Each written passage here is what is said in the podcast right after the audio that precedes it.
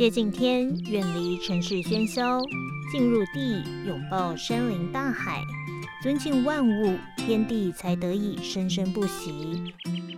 让我们带着一颗谦卑的心，敬天、敬地、敬万物。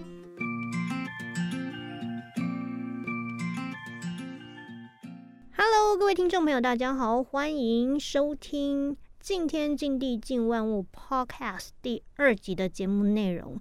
呃，我们敬天敬地敬万物，它的敬呢有三个不同的敬。我第一集没有解释哦，第二集来稍稍解释一下。敬天呢，这个敬是接近的敬，因为我希望大家能够多去大自然嘛。那越往山上越怎么样？越大自然越 natural 啊。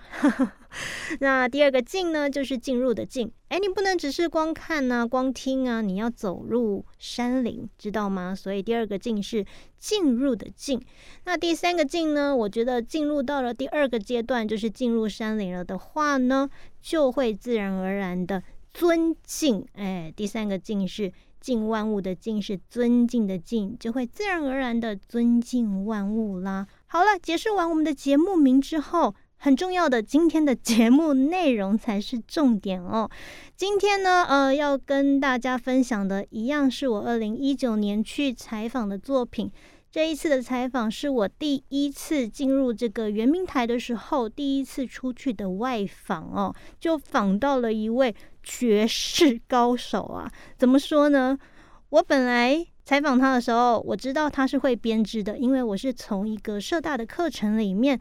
呃知道他是专门教编织的老师，那我就想说太好了，会编织是这个原住民族的传统智慧哦。那他是布农族的一位族人，叫做呃林南吉，他的族名叫做巴拉卡夫老师哦。我在采访之前知道他会编织，但没想到在采访之后发现，他除了会编织。还会唱歌，这个唱歌可是挑选过的。因为呢，呃，大家看到的这个八部合音的表演，或许没有一些年龄的限制，因为现在这个文化要传承的关系。但是在以前的传统文化里面，如果呢你要教唱这个八部合音，甚至是在这个布农族的祭典里面去负责导唱这个八部合音，是要选过的呢。那老师就是这样一个等级的人物。那他除了会编织、会唱歌，还会园艺，还会木工。你说他是不是一位影视的绝世高手呢？那另外，我也从他的身上学到了很多关于布农族的历史哦。像我不知道布农族在早期的时候跟荷兰人有这么多的接触，甚至是影响那么的深哦。到底影响了什么呢？这个待会在节目内容也会透过巴拉卡夫老师跟大家来做一个详细的分享。那另外在本集的节目内容还会请老师跟大家分享他的人生故事。他这样子的多才多艺，其实背后有一段辗转的流浪人生呐。怎么说呢？在他小时候。发生了哪一些事情呢？让他不得不的学了这么多的才艺，但说是才艺，其实在他的眼里算是一技之长了。希望能够呢，因为这项技术而生活下去。那另外，今天节目内容还有另外一个重点，就是编织的部分哦。其实呢，用编织可以编织出很多生活上实用的容器器具。而且呢，用这些编织所使用的器具呢，对环境可以说是零负担呐。如果你用烂了、用坏了，只要埋在土里面，它很快的就可以做到分解。而且呢，你一定觉得哦，这个编织是不是都是那些呃竹子的颜色啊？颜色一定都很暗淡，都是统一色系这样子。但是老师呢，他找了很多天然的素材来做染色。所以呢，在他的编织里面，可以说是五颜六色、非常缤纷的一个作品哦。好，以上呢就是今天这一集的精彩内容啦。那想当然的，这么多才多艺的老师，我会只做一集吗？当然不会呀。所以呢，呃，今天这一集是上集，在下集的部分呢，我还是会继续的采访我们巴拉卡夫老师。从他的才艺，从他的布农族的知识以及理念里面呢，又会学到什么样的新智慧呢？我们就敬请期待喽。那我们就听段音乐，待会回来就来进入今天的节目内容喽。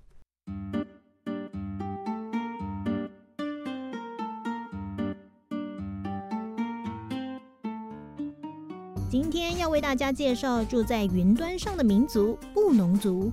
为什么他们能拥有如此称号呢？因为在台湾多达十六族的族群当中，布农族所分布与居住的区域是平均海拔最高的呢。为了了解布农族对大自然的应用与态度。这次义军我特别出了一趟外景，来到了新店山区，拜访一位隐居于台北山林的布农族朋友巴拉卡夫老师，汉名叫林南吉。从北市社大的课程中看到，老师在教授有关于原住民编织应用的课程。原本只是希望老师能够针对天然素材的编织在生活上的应用与活用来说明。但查了一下相关资料，才发现，哇哦，原来巴拉卡夫老师真不简单。他不只会编织，还会木工、园艺、狩猎。更厉害的是，他年纪轻轻的时候就被长老选为八部合音的传人之一。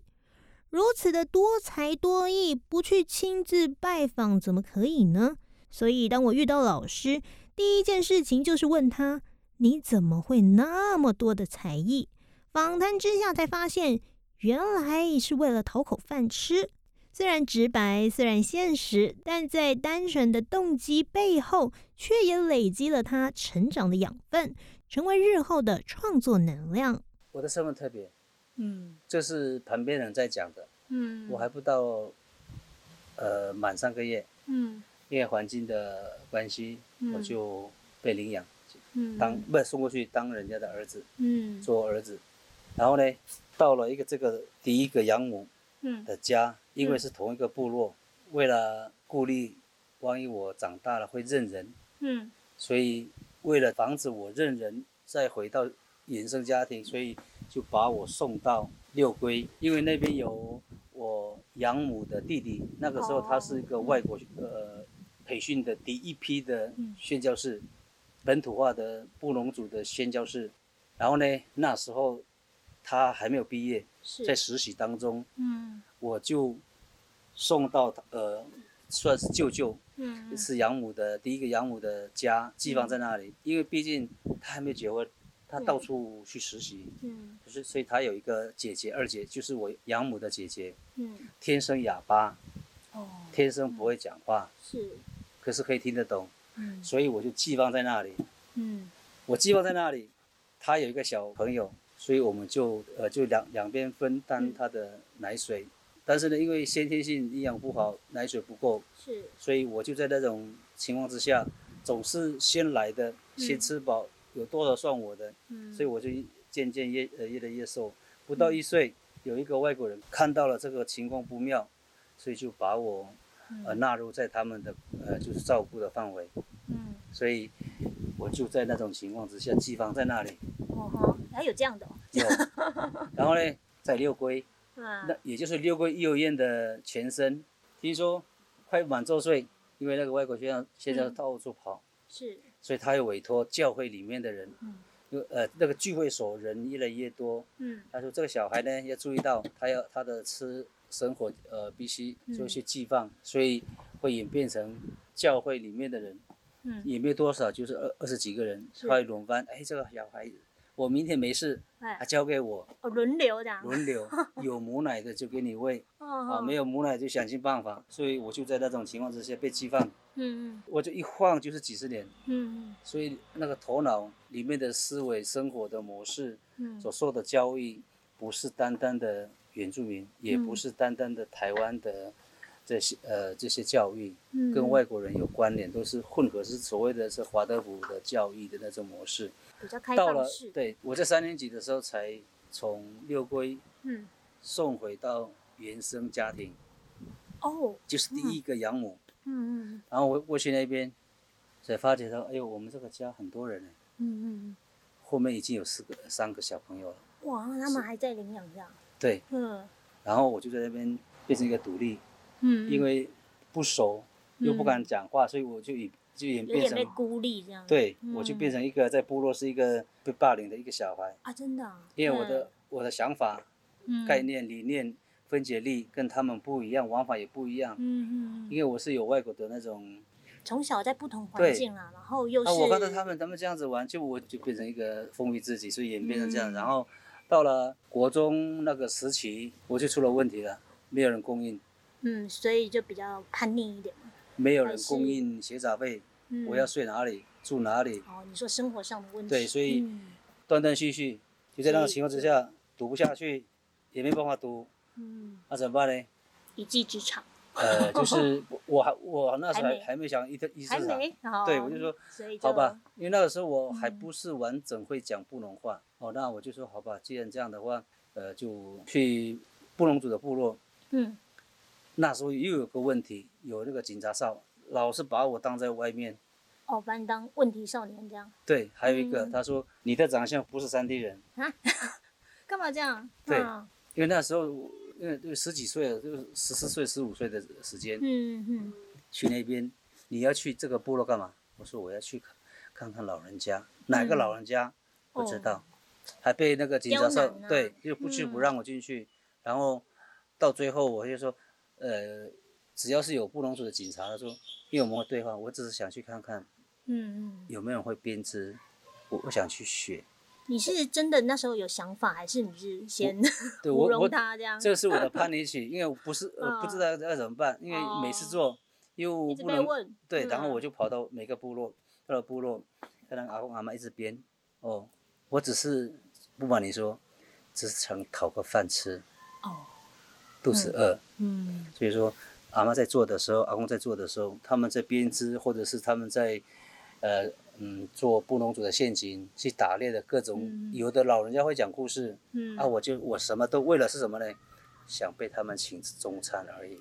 从巴拉卡夫老师刚刚的访谈学到，我们除了要敬天地万物，还要敬老尊贤。不是我爱套老话，但我真心觉得家有一老，如有一宝。一句话能流传这么久，也不是没有道理的。像我妈妈的厨艺一级棒，做菜全凭感觉，没有书写的习惯，也无法一心二用的边做边教。做儿女的我们想学，就真的只能在旁边看着办。我想，只有看着看着，再做做笔记，然后不断的练习请教、练习请教，反复的过程，才能够像巴拉卡夫老师一样，不只是青出于蓝，还把这些传统的技艺不分民族的传承下去。其中编织的部分，老师就是用这样的方式学下来的，而且还融合闽南与客家的织法与自行研发的天然染料，创作出许多对环境零负担的生活用品。因为我们的部落很很特别，也有客客家人，也有闽南人，也有客家人在部落。这个是闽南人的，我看那个客家阿妈跟闽南阿妈，哦，在抓鱼的时候，那我就是，哎。我们也可以把它变成啊，嗯，对，就跟着，嗯，对，所以我做的作品有客家的，哦，也有那些编织法以及容器的那个方法，也有融合客家跟闽南。对，这个是闽南跟客家的。哦吼，布农族有自己的吗？有。嗯，是什么样的容器或者什么样的编法？哦，编法在在这里，这个早期在布农族是妇女在用的。嗯嗯。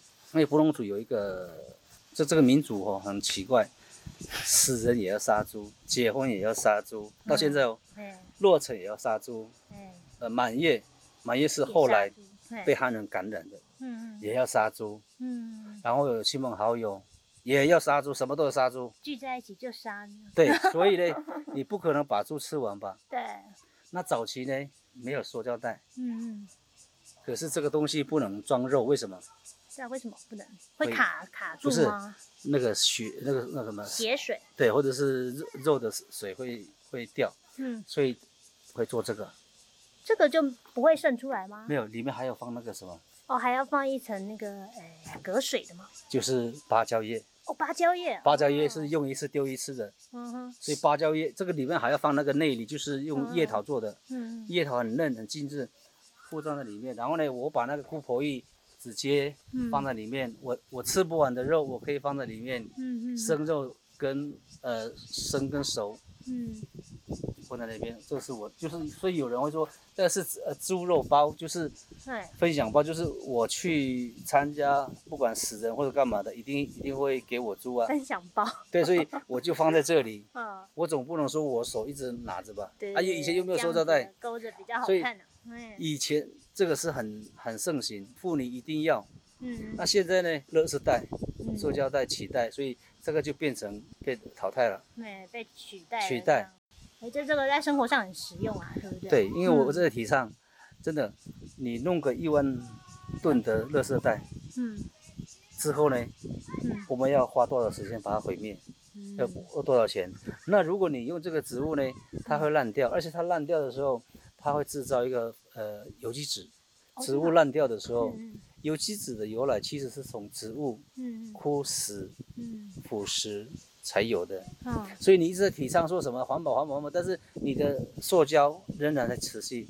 嗯，你你是在口号。它分解不掉，应该要做这些，让大家哎有一些替代品可以当做真正的。这个是苎麻，这个你放在土里面不到一个月，它会烂掉。哦，一个月就烂了。对。嗯嗯嗯。这个藤呢，你。如果放在土里面也是一样，两个月就会烂掉。嗯，那如果天然的对，它的差别在这里。嗯，所以它比较有麻烦，就是不能碰到水。所以我就我就跟我学员说，你在做，你不要有一种幻想说坏坏掉了，坏掉了就丢掉再做嘛。但是不要丢到垃圾桶浪费。我跟你讲，你只要买或者是放在一个阴凉的地方深山里面。不到一个月，它分解掉，因为有一些食物会吃，吃了它会释放出一个酵素，它会急速的烂掉。所有的植物都是在地的。新店这里吗？还是？我的厂呃工厂在对面，可能你的眼睛没帮我到对面看到一个，里面的藤黄藤就很多。好好好。那这个呢？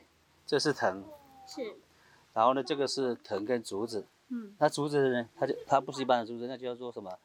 长节竹，因为吉他竹子太韧，弹性太好，会以致断掉。所以这个为什么要搭配竹子跟藤？因为藤太软了。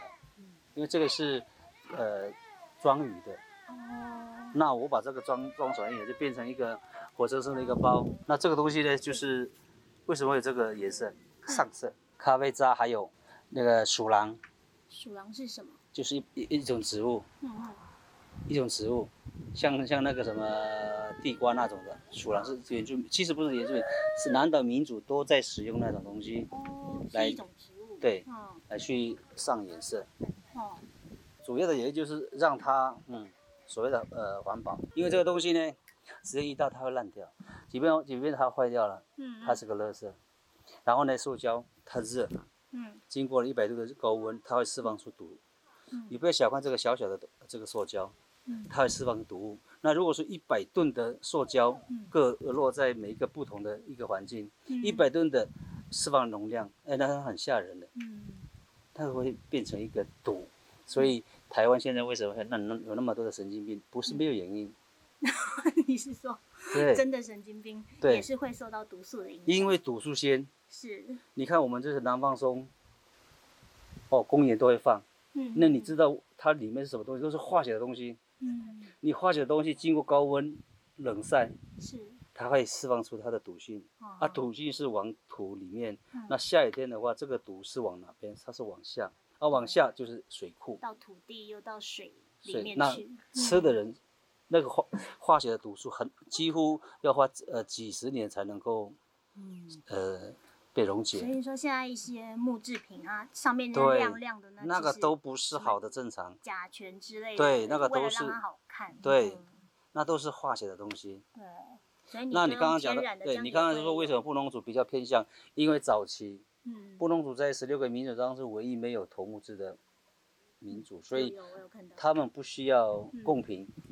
嗯。所以你在十六个民族的提到艺术品，最差就是布农族，为什么？嗯。没有这个东西，没有雕刻这个东西。嗯，我们的艺术品其实是没有，我们所拥有的就是生生活必需品。嗯，所以我做这个东西，就是要工具可以用就好。所以那个当下，我们所使用的材质都是现有的植物。嗯嗯。所以演变到现在，还是没有人会提倡用这个化学的东西，嗯所以布农族的工艺师大部分都是用植物来去做。OK，就像你刚刚讲的，会上一些比较天然的，像咖啡渣，对，还有那个鼠狼，像这个就是甜柿，应该听过吧？甜柿子，柿子的颜色，柿子跟那个姜黄，黄酱还是姜黄去混的，嗯，对，你来先打打打成个一个沫，你用什么方式都会打，然后呢再煮。然后呢，这个为什么演变这样子？这个就是你要自己调配。嗯嗯嗯。它滚滚完了，火停下来了，水不动了，热水不动了，你再把这个一些绳子后故意放在上层，让那它吸收。因为变冷的时候，慢慢变冷的时候，它的浓缩度，它的纤维会慢慢的往上。是。所以底下的被泡到水里面呢是比较淡，在外面的比较深才会变这个颜色。哦，它是用。时间来做深浅变化，对，这个也是一样，这个是那个紫梅兰，啊哈，做的，紫梅兰做的，对，这个都是，对，这个是有点灰色，这刻意用到，灰色怎么有点粉，粉有点粉 粉，其实这个是什么呢？啊，那个是那什么红红龙果，火龙果吗？对，火龙对火火龙果，那这样的作品是不是跟我们人体没有什么呃害处？因为它都是现有的，对啊，都可以现吃的，所以布隆族在用的植物都是。离不开长节竹、黄藤，还有叶桃。嗯，我看到还有用树皮来做。对，树皮。那布隆族在用构树皮，呃，早期是有两个用途，做衣服。哦。做衣服。会不会太太？我穿过，可是要要怎么形容呢？嗯。呃，非常很难受。排不出汗吧？这感觉没办法。没有。嗯。我们的衣服以前球马是比较。比较有上等，也是做衣服的。嗯。可是，你做这个郭树皮的衣服，就是一般性的那些工作的衣服，所以这个衣服哦，哦笨笨的，然后硬硬的。嗯他们有有有做这个动作，就是用杵跟臼来打，打上软，把纤维弄软。已经尽量弄软了，对。但是如果是吸到汗呢？它因为它毕竟是植物，它还是变硬。哦。那看起来就是。然后睡觉的时候不能，它为什么？哎，咔啦咔啦咔啦咔啦的意思。一直被刺到的感觉。对，感觉上。那这样子打猎会方便吗？打猎的衣服不一样。不一样哦，不是用树皮家里的衣服跟出外的衣服是分隔的。哦哦。对，所以过树皮是做衣服。嗯嗯嗯。那有的是把这过树皮呢，切成一个纤维。是。先打成，变成一个丝，然后阿公阿妈会。用手这样子一直搓揉，变成一条一条一条一条。啊，布布隆族的过树皮的衣服不是像一般想象中的整套做的，它是分隔的。嗯，它是用冰装的。嗯嗯冰装出来的。哦。对。就比较传统的做法。老师有在做这个吗？有在教，可是那个要做货很麻烦。对啊，而且也没有人会会穿。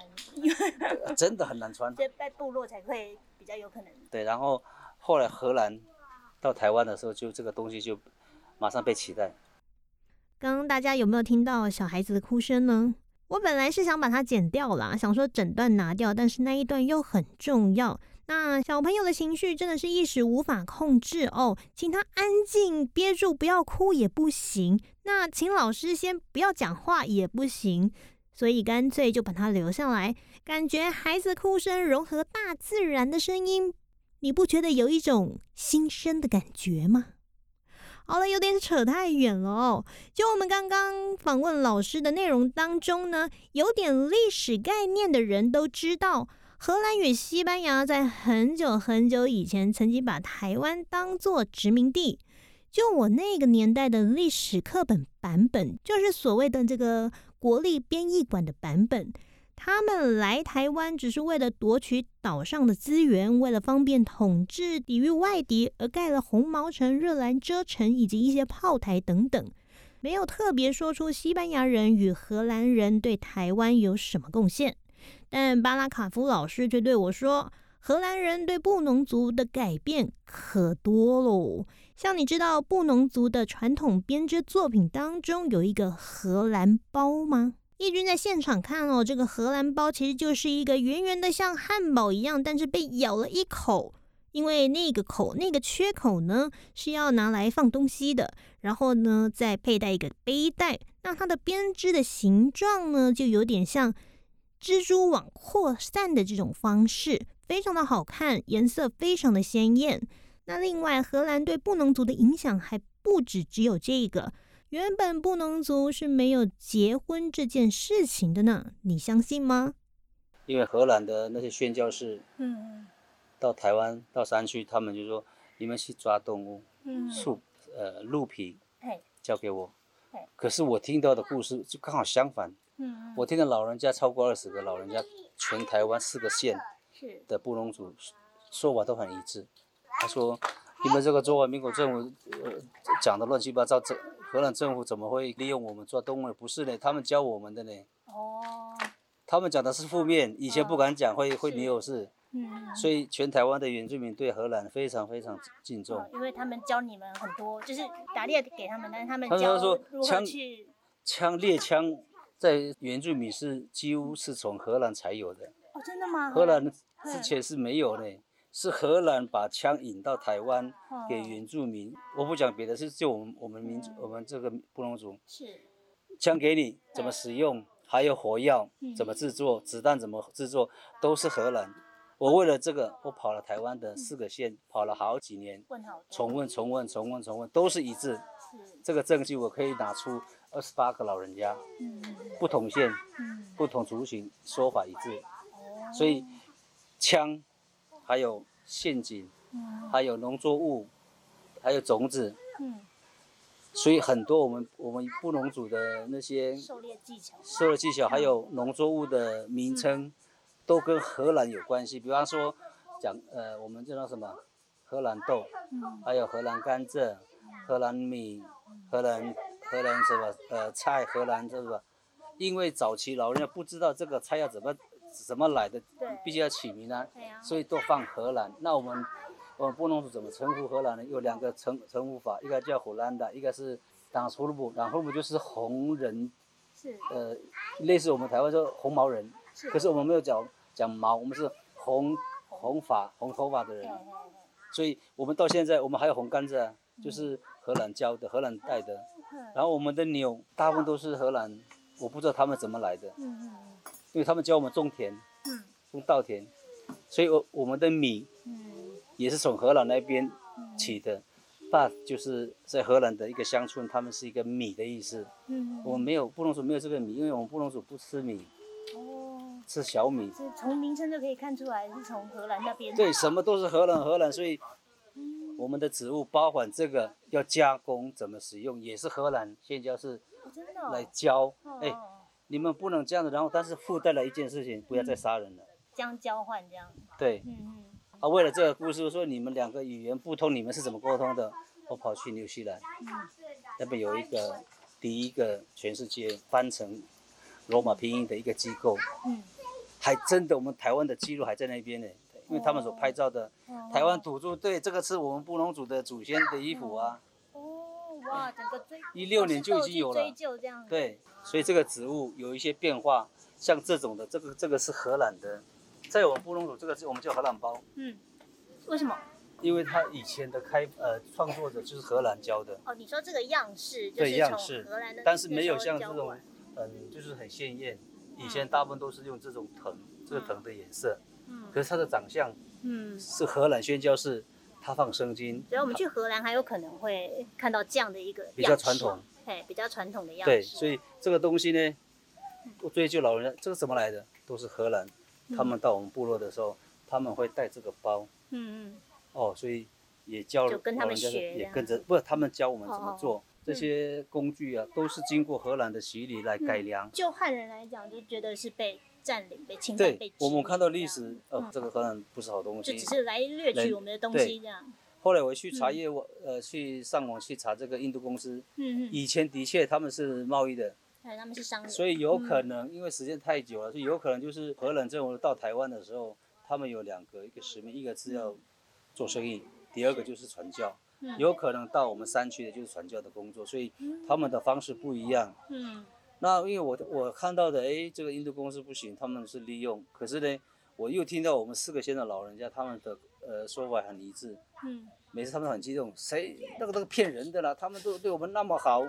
嗯，我们受伤的时候，他们就拿那个药。嗯，然后有一些什么植物的药，我们不认识，有的是他们教的，对啊，我认为是有可能就是两个单位，一个是做生意的，嗯，荷兰人，一个是传教，所以他才有这样子。因为当下我们老人家没有没有到都市过，他没有看到都市是怎么样的一个，所以他只是在山区，所以才会这样子。荷兰还没有到的时候，布隆族没有结婚仪式，也没有自由恋爱，嗯嗯，但是呢，不能离婚。那是怎样？哎，你们两个差不多了，一起。不是，他就他不是这样子，因为我跟你讲，我的养母，嗯，布农族只要是七十岁以上的人，有十个就有八个都是怎么结婚的，不知道啊？怎么弄？你认不认识？不认识。他们是这样子，比方说我们我们是夫妻，嗯嗯，我们的小孩可以结婚了，嗯，布农族有一个一个很特殊的一个文化，嗯，儿女嫁不出去，嗯，娶不到老婆是父母的耻辱。所以呢，要是我们夫妻，我们的小孩要娶老婆，好，那就这样子。嗯，父母先去找对方。父母去找，就是在路上那个物色吗？这样。对，然后 会到别的部落，哎，部落主找女婿跟媳妇要有，他是有条件的哦。嗯看父母，哎，这个父母好吃懒做，他的小孩也是一样，不找你，不要，去找一个刻苦耐劳型的。是。然后布农族的审美观真的很差。嗯。对，然后看外表的，对，看周边的。看上的时候，姑姑会出面。姑姑为什么一定要姑姑？姑姑，嗯，他去找找，布农族有男宾相、女宾相。嗯。比方说，我们女儿的好朋友是，就买通他。买通啊？对，收买他。是。你今天要陪你那个朋友。嗯。然后呢，一个礼拜之后，他会把事情告诉你。嗯。其实他们要办结婚。嗯。我们两个父母双方都谈好之后呢，时间到了，嗯，前一个礼拜，呃，那新郎跟你，呃，新娘，哎，他们会被带到各不同部落，啊，然后呢，这一个礼拜当中，我们两个父母，嗯，办理杀猪的杀猪，然后男女主角不在，不在，而且他们也不知道，整个部落的人，呃，只有这个男，呃，新郎跟新娘不知道，整个部落都知道，都知道这个事情，只有他们两个，嗯，所以部落组很团结。很特别的。弄开之后呢，嗯，一个礼拜弄好了，一回来了，嗯，男冰箱还会，女冰箱还会待一天，嗯，他会他说，哎呀，啊，老哥，不好意思啊，我很久没有在家里了，我要回去了。女方也跟着回去，然后呢，两个一回去的时候，哎，我的家不是这个嘞，那女生会把他带到男生方的家，男生会吓到。你怎么来？你怎么来？你住哪里啊？嘿，如果隔壁部落呢？你你来干嘛？你是谁啊？